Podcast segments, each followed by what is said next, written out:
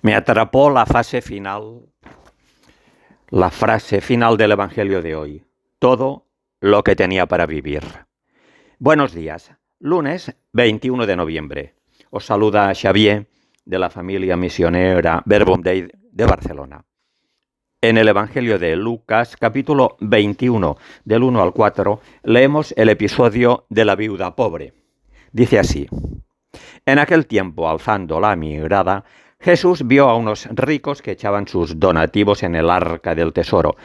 Vio también a una viuda pobre que echaba allí dos moneditas y dijo, De verdad os digo que esta viuda pobre ha echado más que todos, porque todos estos han echado como donativo de lo que les sobraba. Esta, en cambio, ha echado de lo que necesitaba, todo cuanto tenía para vivir.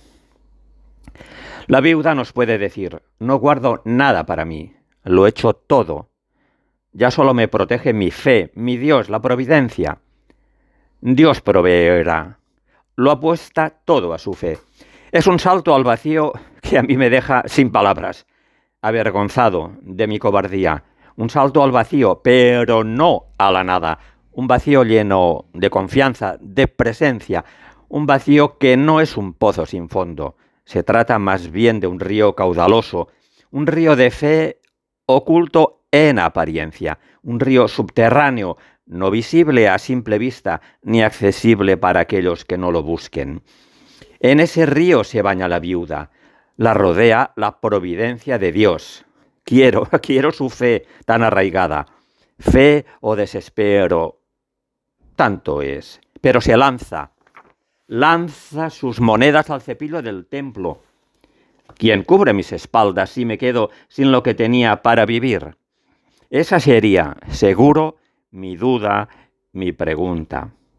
No parece que la viuda se la plantee. En todo caso, no le supone ningún freno. El pobre lo es, lo sufre, lo vive a cada momento, como la viuda. El pobre no está para grandes planteamientos intelectuales padece la pobreza, pero vemos en la escena cómo la mujer confía, echa las monedas y se lanza en brazos de Dios. La pobreza material no define a la viuda. En definitiva, se trata de poner en manos de Dios todo, todo lo que tengo y lo que no tengo.